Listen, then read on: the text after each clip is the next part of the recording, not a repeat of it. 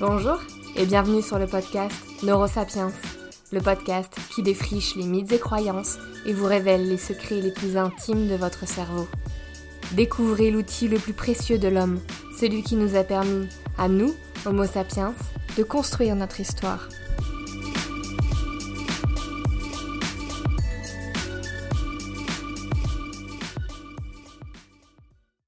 Bonjour à tous, j'espère que vous allez bien. Le sujet de cette semaine a été une évidence quand j'observe mon quotidien de nomade. Chaque semaine, nous nous déplaçons de ville en ville en Amérique latine, et chaque semaine, nous devons découvrir de nouvelles rues, de nouveaux espaces, de nouvelles directions. Sans vouloir me la péter, me repérer dans l'espace, me souvenir d'un itinéraire ou suivre les indications d'un GPS, c'est hyper facile pour moi. C'est limite satisfaisant de se souvenir d'un chemin que tu n'as pris qu'une seule fois. Tandis que pour ma copine, c'est une toute autre paire de manches. J'espère qu'elle ne m'en voudra pas de l'afficher dans cet épisode, mais vraiment c'est la cata. Quand le GPS lui dit tournez à gauche dans 500 mètres, elle me demande ici, alors qu'on a à peine fait 5 mètres. Quand on veut retourner à notre hostel en reprenant un chemin qu'on a déjà pris plus tôt, elle veut aller à droite au lieu d'aller à gauche, et aller à gauche quand il faut aller tout droit. Ou encore, quand il s'agit de s'orienter sur Google Maps sur le téléphone, elle met souvent la carte à l'envers. Bref, Agathe, t'es bourrée de qualité. Mais l'orientation n'en est pas une, ne m'en veux pas s'il te plaît. Comme le quotidien m'inspire beaucoup pour les épisodes de Neurosapiens, je me demande toujours dans ces moments-là s'il y a des prédispositions dans le cerveau pour la capacité d'orientation. Comment fonctionne le GPS de notre cerveau? Est-il similaire au GPS technologique? Peut-on développer notre GPS cérébral ou est-ce une fatalité d'être mauvais en orientation? C'est parti pour cet épisode qui sera utile à tous les couples qui s'engueulent dans la voiture parce que le covoitureur ne sait pas lire le GPS ou parce que le conducteur n'a pas tourné quand il le fallait.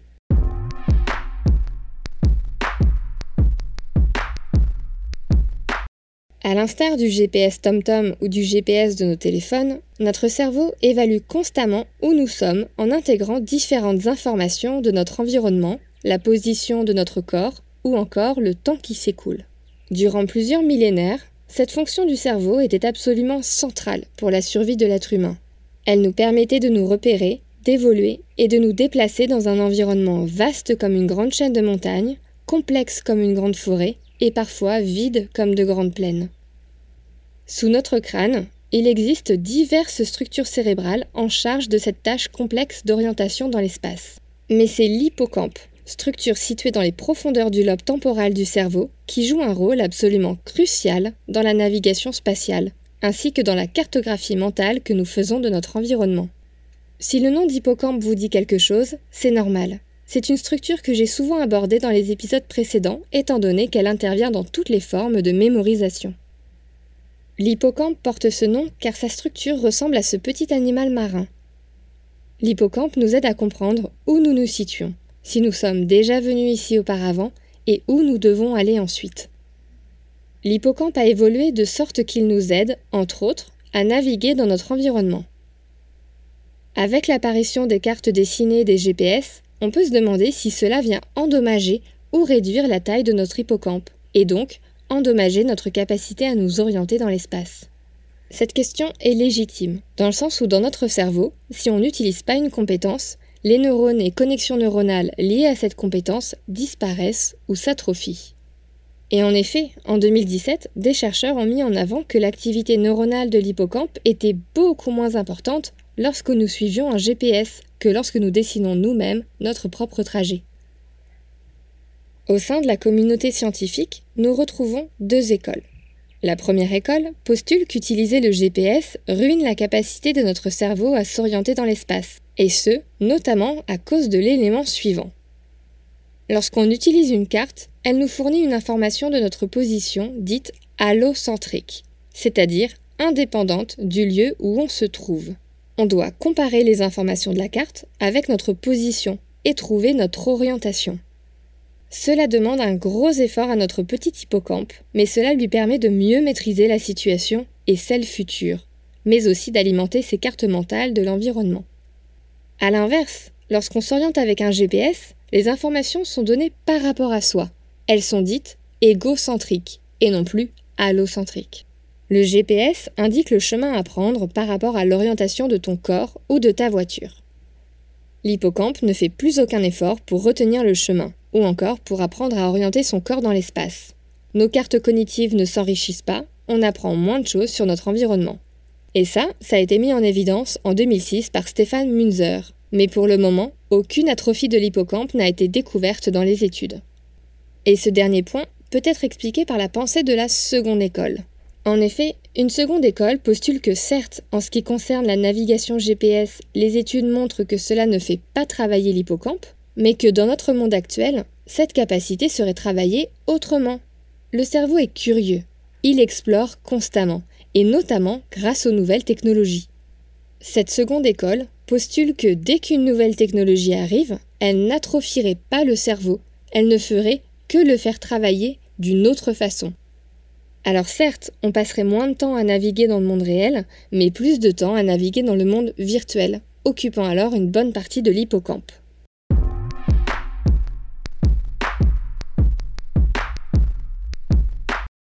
Dans tous les cas, il ne faut pas oublier que comme pour toute compétence, la capacité à s'orienter dans l'espace s'entraîne.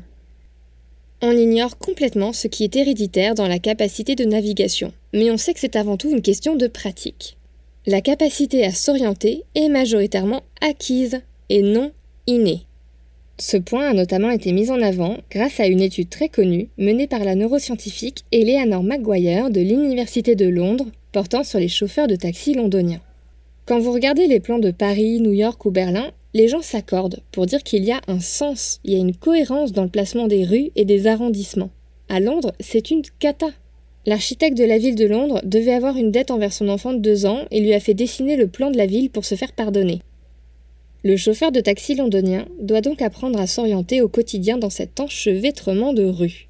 Pour obtenir leur licence de chauffeur de taxi à Londres, les candidats suivent une formation de 3 à 4 ans, où ils parcourent la ville en mobilette, puis passent un examen que seuls 50% d'entre eux réussissent. Ces exigences en matière de navigation stimulent fortement la capacité du cerveau à s'orienter dans l'espace. Eleanor McGuire s'est donc demandé si les chauffeurs de taxi londoniens avaient un hippocampe plus grand que la moyenne.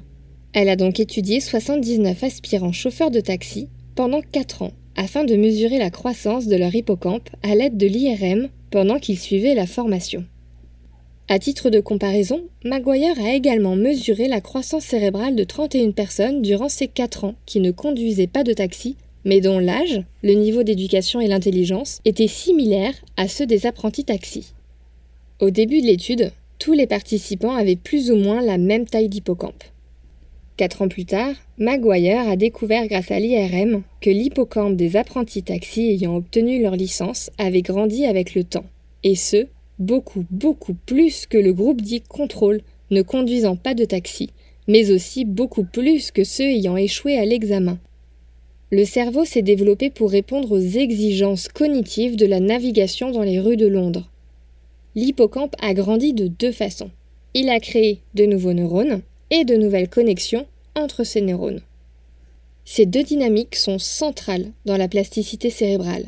Et si ce concept est un peu flou pour certains, je vous invite à aller écouter l'épisode 24 à ce sujet. Les chauffeurs de taxi londoniens acquièrent donc des centres de mémoire plus grands que la moyenne dans leur cerveau, et leur entraînement intensif est responsable de cette croissance. Le GPS de notre cerveau est donc en grande partie acquis et tout le monde peut avoir cette capacité à bien s'orienter dans l'espace avec un bon entraînement.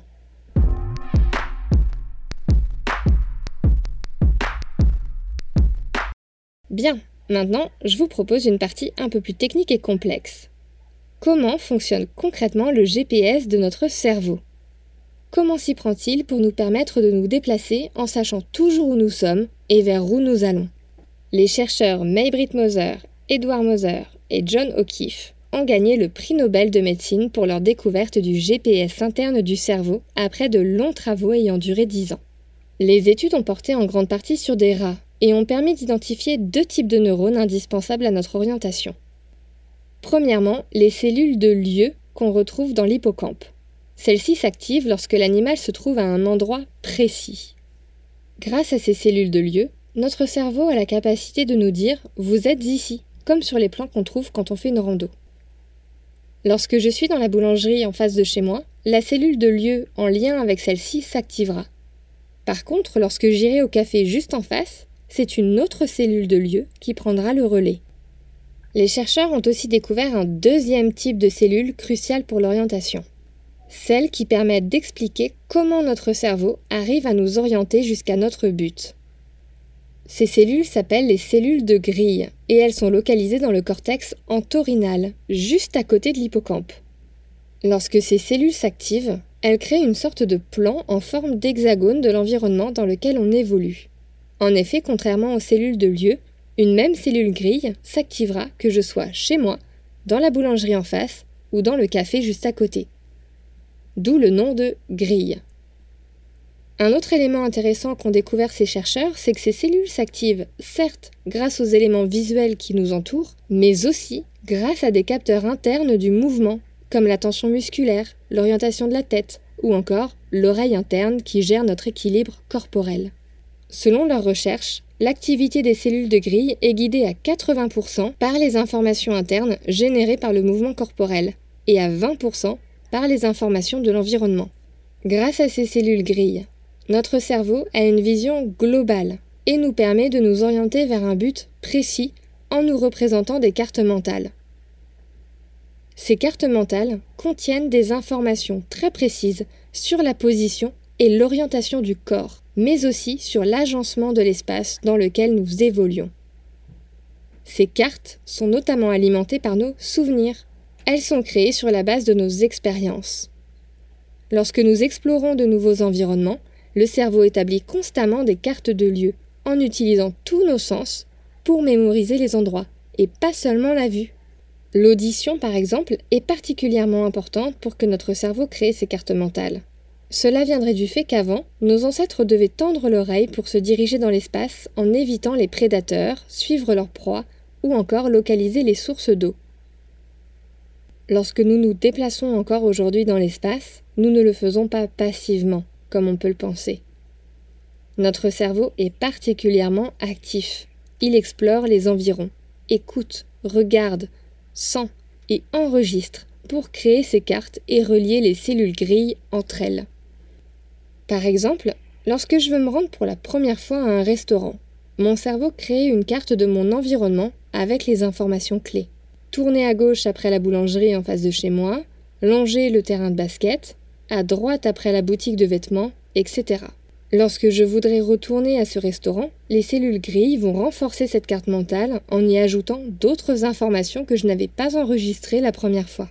Ces deux types de neurones, de grilles et de lieux, agissent comme un GPS cérébral. Ils nous permettent de connaître notre position en temps réel et de nous orienter dans l'espace.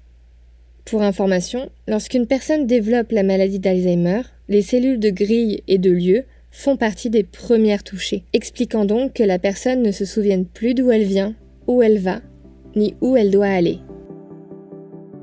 Notre épisode touche à sa fin. Comme vous avez pu le constater, le GPS de votre cerveau est une dynamique complexe qui demande l'intervention majoritaire de deux structures de votre cerveau, le cortex entorhinal et l'hippocampe.